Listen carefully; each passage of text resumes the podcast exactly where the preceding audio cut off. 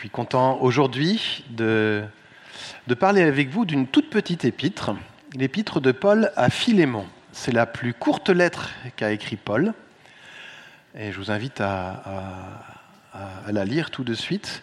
La prédication aura lieu en, trois temps. Euh, d'abord, on va lire le texte. Ensuite, on va prendre le temps de, de, pas à pas de comprendre ce qui se passe euh, dans ce texte-là.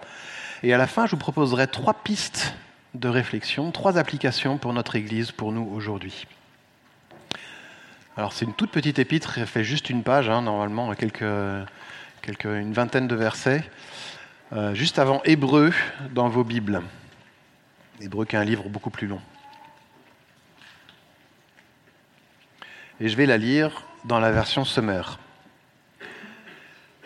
Paul, le prisonnier de Jésus-Christ, et Timothée, notre frère, salue Philémon, notre cher ami et notre collaborateur, ainsi que Appia, notre sœur, Archip, notre compagnon d'armes, et l'Église qui s'assemble dans ta maison. Que Dieu notre Père et le Seigneur Jésus-Christ vous accordent la grâce et la paix. Je ne cesse d'exprimer ma reconnaissance à Dieu lorsque je fais mention de toi dans mes prières, car j'entends parler de l'amour et de la confiance que tu as envers le Seigneur Jésus et envers tous ceux qui lui appartiennent. Je demande à Dieu que la solidarité qui nous unit à cause de ta foi se traduise en actes, et qu'ainsi tout le bien que nous t'aurons amené à faire pour le Christ soit rendu manifeste car j'ai éprouvé une grande joie et un grand encouragement en apprenant comment tu mets ton amour en pratique. Frère, tu as en effet réconforté le cœur de ceux qui appartiennent à Dieu. C'est pourquoi.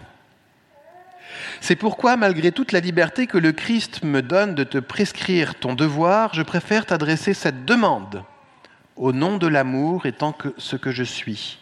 Moi, Paul, un vieillard, et de plus maintenant un prisonnier à cause de Jésus-Christ. Je t'adresse cette demande au sujet de mon enfant, Onésime, dont je suis devenu le père spirituel ici en prison. Autrefois, il t'était inutile, mais maintenant il est utile, à toi comme à moi. Je te le renvoie donc, lui qui est devenu comme une partie de moi-même.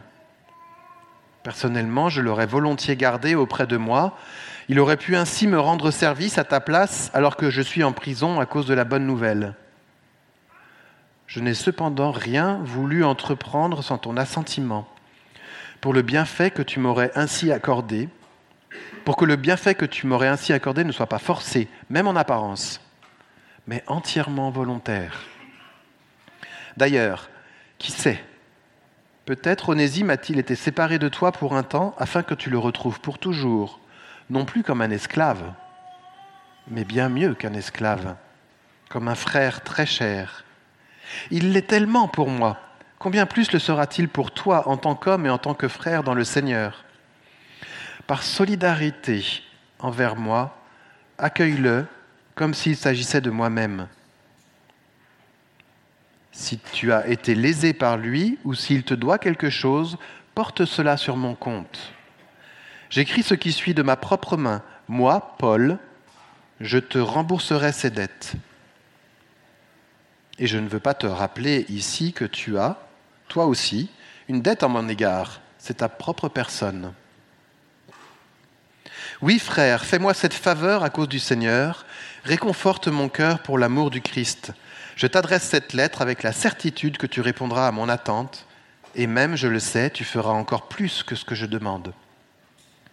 En même temps, prépare-moi une chambre, j'ai bon espoir de vous être rendu bientôt en réponse à vos prières. Epaphras, qui est en prison avec moi à cause de Jésus-Christ, te fait bien saluer, de même que Marc, Aristarque, Démas et Luc, mes collaborateurs. Que le Seigneur Jésus-Christ vous accorde sa grâce. Voilà pour le texte d'aujourd'hui. Alors avant de plonger dans le texte qu'on vient de lire, j'aimerais donner quelques éléments sur le contexte dans lequel elle est écrite. Tout d'abord, contrairement à beaucoup de lettres de Paul, elle n'est pas adressée à une église. C'est une lettre privée, adressée à une personne en particulier. On a suffisamment d'éléments qui nous permettent d'affirmer sans crainte qu'elle a été écrite au même moment que la lettre aux Colossiens. La lettre aux Colossiens qu'on a étudiée pendant la semaine de prière. Et donc, Paul est en prison à ce moment-là et il écrit plusieurs lettres à plusieurs églises euh, d'Asie mineure, et en particulier à Colosse. Et donc, accompagnant cette lettre à l'église, il y a une lettre privée qui a été apportée par la même personne, adressée à Philémon, très probablement un responsable d'église à Colosse. C'est pas dit, mais il est vraisemblable qu'Apia soit sa femme et Archip son fils. C'est vraisemblable, on n'en est pas complètement sûr. Et donc cette lettre est une demande de Paul à Philémon pour traiter une affaire délicate concernant Onésime, un esclave, un esclave de Philémon. En fait, Onésime est un esclave en fuite et il a probablement causé du tort à Philémon. C'est suggéré au verset 18. Et Onésime a rencontré Paul, on ne sait pas trop dans quelles circonstances, peut-être pour plaider sa cause. En tout cas, je trouve significatif et je pense que ce n'est pas forcément un hasard si Onésime a rencontré Paul. Je pense que c'est significatif de voir que l'Église qui se réunit autour de Paul dans sa cellule de prison, bon, Paul était euh, en, fait en résidence surveillée, pas tellement en prison. Hein. On savait qu'il y avait un, soldat à sa porte, mais qui pouvait recevoir des, gens euh, assez facilement. Et donc c'est très significatif de voir que l'Église qui se réunit autour de Paul devient un refuge pour les pourchasser et les persécuter. Et donc, au contact de Paul, Onésime est devenu chrétien. Et même plus que ça, Onésime est devenu un collaborateur de Paul, son compagnon de service. Et c'est là que tout se complique. En effet, un esclave qui a causé du tort à son maître au premier siècle après Jésus-Christ, c'est quelqu'un qui risque sa vie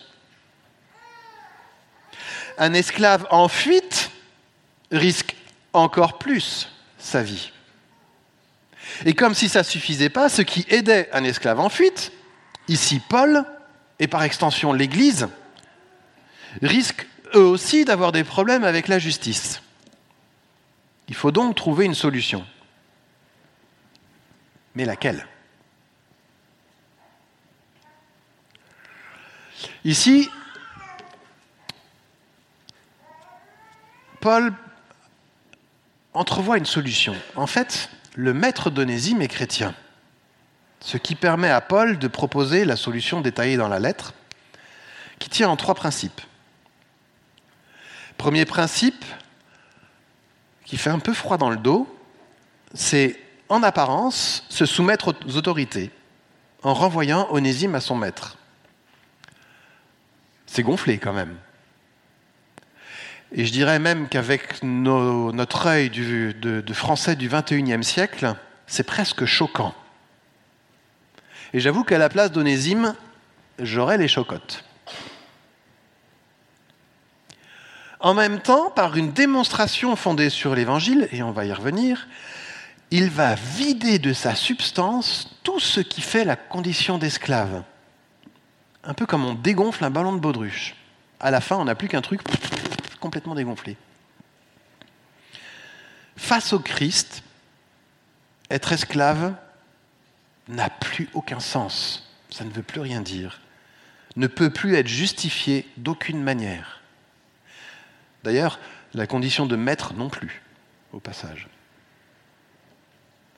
Enfin, cette démonstration est faite de manière très subtile parce que Paul ne formule qu'en fait qu'une demande à Philémon. Libre à Philémon de refuser. Encore une fois, à la place d'Onésime, j'aurais bien eu les chocottes. Hein. Alors comment s'y prend Paul? Comme d'habitude, Paul, quand il écrit une lettre, il commence par une prière. Et dans cette prière, il dit au verset 6, Je demande à Dieu que la solidarité qui nous unit à cause de ta foi se traduise en actes et qu'ainsi tout le bien que nous t'aurons amené à faire pour le Christ soit rendu manifeste. Dans une autre traduction, il dit Je lui demande, je demande à Dieu, que la communion de ta foi devienne agissante, etc., etc., et que tu reconnaisses tout ce qui pour nous est le bien en vue de Christ. Derrière le mot communion ou solidarité qui nous unit, il y a le mot grec koinonia, qui recouvre ces deux notions. Communion, solidarité qui nous unit. Ces deux notions, plus une idée supplémentaire, l'idée de bienfait commun. Dit autrement, ce qui unit Paul et Philémon, ce qui les rend solidaires, c'est un bienfait commun que tous les deux ont reçu du Christ. D'ailleurs, en passant, c'est ce qui nous réunit, nous aussi, ici, ce matin. Ce que Paul exprime ici, c'est que tous les chrétiens, tous les disciples de Jésus-Christ, sont des associés en Christ, dans le projet de Dieu. On a tous en commun la grâce et l'amour de Dieu. Tous on a reçu ça. Et pour Paul, ce n'est pas qu'un concept. Ce n'est pas quelque chose de vaguement intellectuel où on reste assis dans un fauteuil à côté d'un feu de bois en disant Waouh, c'est génial comme concept. Ça veut vraiment dire quelque chose. Ça veut vraiment dire œuvrer pour la réconciliation entre ses frères et sœurs en Christ. On en vient maintenant à la demande de Paul. Juste au passage, on a des exemples de l'Antiquité de gens qui écrivent des lettres pour demander la, grâce ou l'affranchissement d'un esclave. Par exemple, Pline le Jeune, qui est connu pour avoir décrit l'éruption du, Vésuve, euh, presque un contemporain de Paul. Il, vient, il a 18 ans quand le, Vésuve euh, rentre en éruption, donc il est né à peu près au moment où Paul est mort, à peu de choses près. Donc il y a 50 ans qui les sépare. Et donc Pline le Jeune a écrit une magnifique lettre pour un esclave méritant. C'est une lettre belle, remplie d'humanité. Ça ne l'a pas empêché, quand il était au gouverneur, hein, Pline le Jeune, de massacrer allègrement des chrétiens, euh, de, les mettre à mort et de les persécuter. Hein. Je ferme la parenthèse. Mais revenons à Paul. La demande de Paul est beaucoup plus audacieuse qu'une simple demande d'affranchissement d'esclaves, en fait, quand on la regarde de près. Parce qu'il demande à Philémon de ne pas punir Onésime, alors qu'il en a tous les droits. Et au premier siècle, on rigole pas avec ça. Il demande à Philémon non seulement de ne pas punir Onésime, mais en plus de lui pardonner. Alors qu'il lui a fait du tort. Il demande à Philémon non seulement de lui pardonner, mais de l'accueillir à nouveau. Il demande à Philémon non seulement de l'accueillir, mais de l'accueillir comme un frère. Et tout ça, en contrebalançant la lettre de Pline qui, qui écrivait pour un esclave méritant, alors que Onésime ne mérite rien.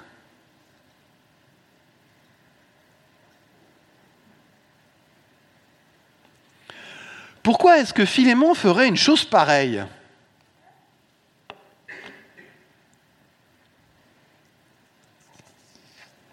L'argument de Paul est simple. Philémon lui-même a bénéficié de la même grâce,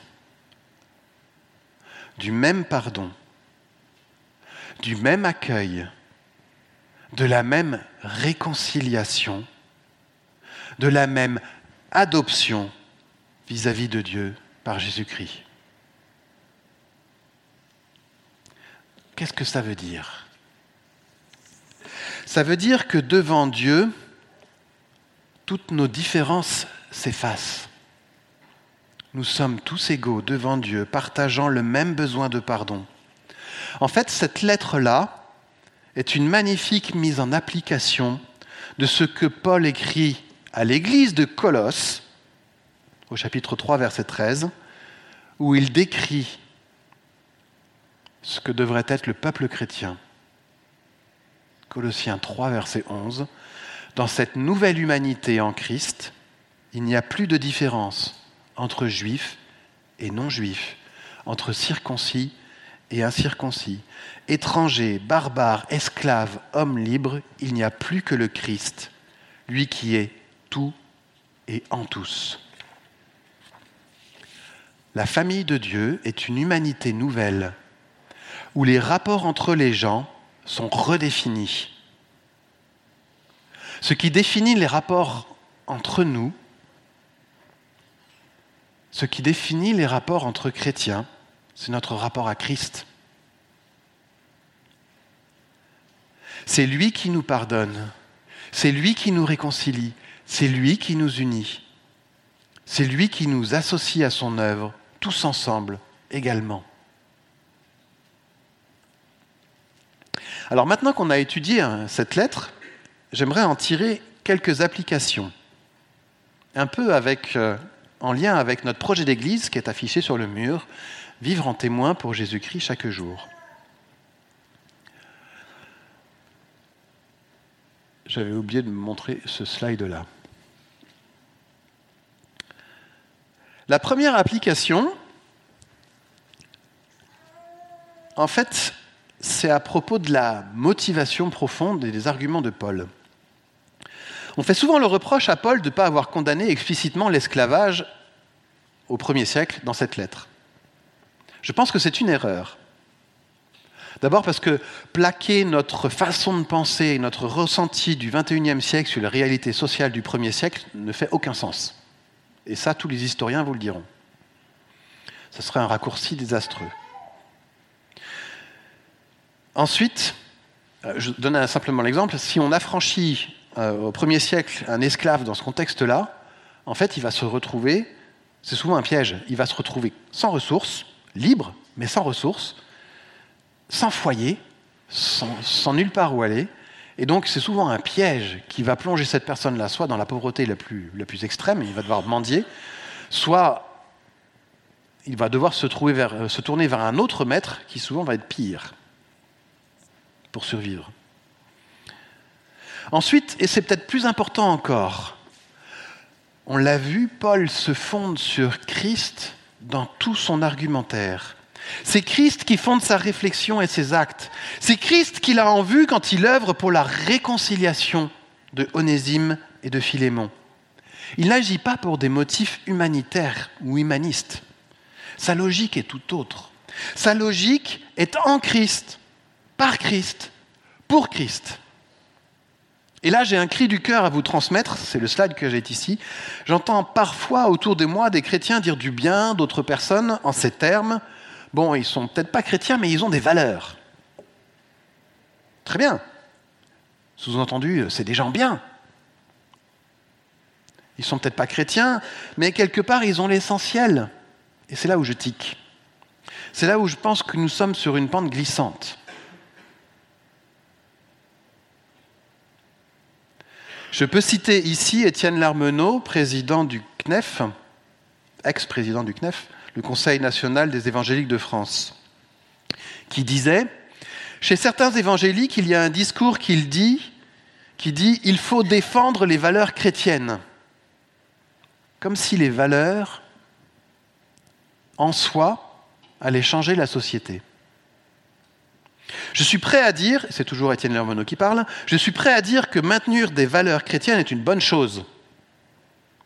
Mais ce n'est pas ça qui change profondément le cœur de l'homme. En effet, comme Paul, nous ne prêchons pas des valeurs. Je peux peut-être vous choquer en disant ça, mais j'en suis profondément convaincu. Pour forcer le trait, on pourrait dire que nous ne prêchons pas la liberté pour les esclaves. Nous ne prêchons pas le pardon ou la réconciliation. C'est pas ça qu'on prêche. Nous prêchons Christ crucifié. Et c'est lui, et lui seul, qui apporte la liberté, l'égalité et la fraternité. Veillons à ne pas nous tromper de message dans notre façon d'être témoin pour Jésus-Christ chaque jour.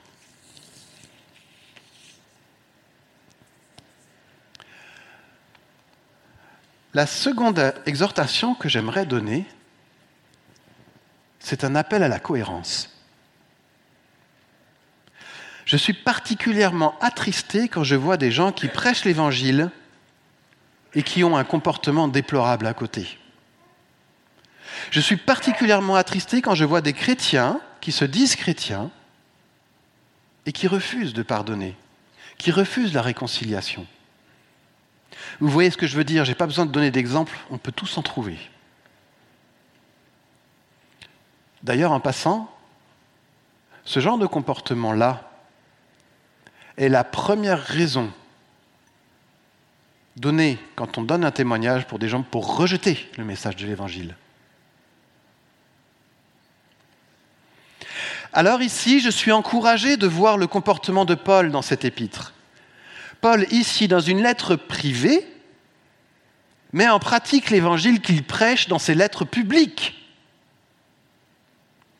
Cette lettre montre qu'il y a une grande cohérence entre le message public de Paul et son comportement privé. Le, Paul qui prêche des grands principes théologiques dans l'épître aux Romains, par exemple, est le même qui applique ces principes dans sa vie de tous les jours, sur des problèmes très concrets qui se posent à lui. Le Paul qui prêche sur l'aéropage devant les, grands d'Athènes ou qui prêche devant le roi Agrippa dans les actes est le même qui s'est occupé d'un esclave en fuite. Je note en passage qu'il s'adresse au début de la lettre aussi à Appia, une femme, ce qui n'est pas si commun dans la mentalité du premier siècle après Jésus-Christ. En effet, les femmes sont assimilées aux mineurs ou aux esclaves, elles n'ont pas d'identité propre dans le monde romain. Je ne parle pas ici du monde hébraïque, hein, où les choses sont différentes. Or, il la nomme explicitement comme un individu à part entière. Il l'appelle ma sœur non pas comme femme de, ce qui prouve qu'elle ne tire plus son identité sociale de son statut social. Elle a son identité, ma sœur, du fait qu'ils ont le même père. En Christ, les relations homme-femme, les relations maître-esclave, patron-employé, étranger nationaux, juifs, grecs, sont réinterprétés. Nous sommes tous à égalité devant la grâce de Dieu. Appia ici retrouve une, identité propre en Christ, nouvelle en Christ. Alors vous me direz peut-être, certes, euh, c'est bien tout ça, mais moi je ne suis pas un Paul. Et c'est vrai, on n'est pas tous appelés au même ministère. Alors regardez à Onésime, qui n'a pas hésité à faire cette démarche de demander pardon. Elle devait être coûteuse pour lui, mais il l'a fait. Alors regardez à Philémon, qui, on peut en être sûr, la preuve c'est qu'on a encore cette lettre aujourd'hui, a été au-delà des attentes de Paul dans, la tradition, on pense que Onésime est devenu un des évêques d'une des églises de ce Proche-Orient antique. On n'est pas complètement sûr, mais c'est ce que la tradition rapporte. Tout cela devrait nous encourager nous-mêmes à vivre une vie cohérente. Oui, on vit dans un monde imparfait, comme Paul. Oui, on vit dans un monde injuste, comme euh, Philémon, comme Onésime, et nous pouvons être en désaccord avec certains travers de notre société aujourd'hui, mais en Christ, dans l'Église et en dehors, nous sommes appelés à vivre autrement, à vivre en cohérence avec l'Évangile. Nous avons tous le même statut. Nous sommes tous des pécheurs rachetés par grâce. Nous avons tous le même destin. Nous sommes tous appelés enfants de Dieu, promis à cette espérance déjà présente aujourd'hui de vivre un jour rassemblés auprès de Dieu. Et surtout, nous sommes tous appelés à participer à cette même mission, tous appelés à servir son plan, à vivre en témoin pour Jésus chaque jour.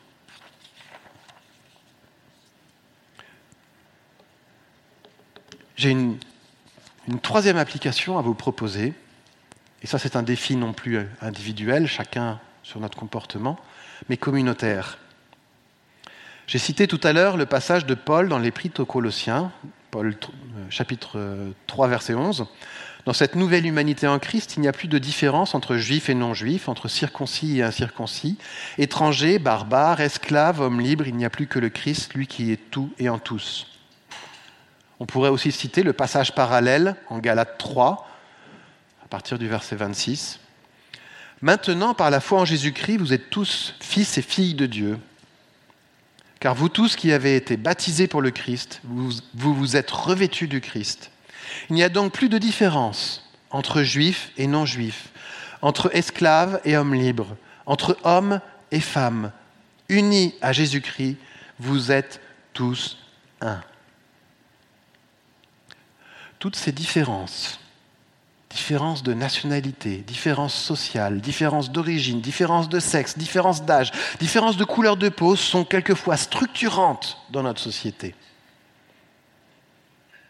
Mais ici, dans l'Église, toutes ces différences pâlissent et s'effacent devant une seule réalité, Christ.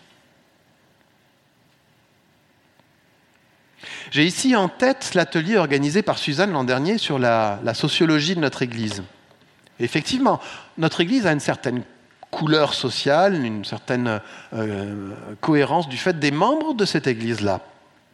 Et c'est bien d'en prendre conscience. Mais je me pose la question. Je nous pose la question. Comment vivre dans notre communauté cet idéal présenté par Paul?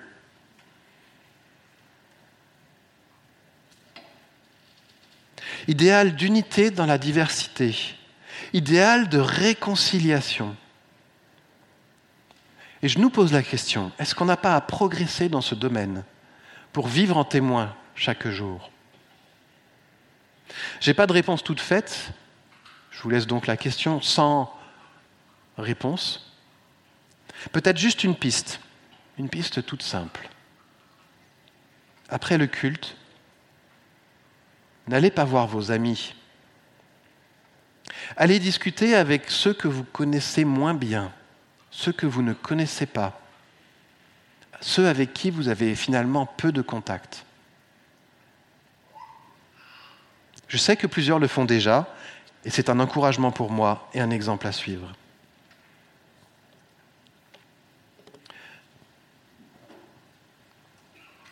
J'aimerais conclure ici si vous êtes d'accord, vous invitez à une conclusion sous forme de prière.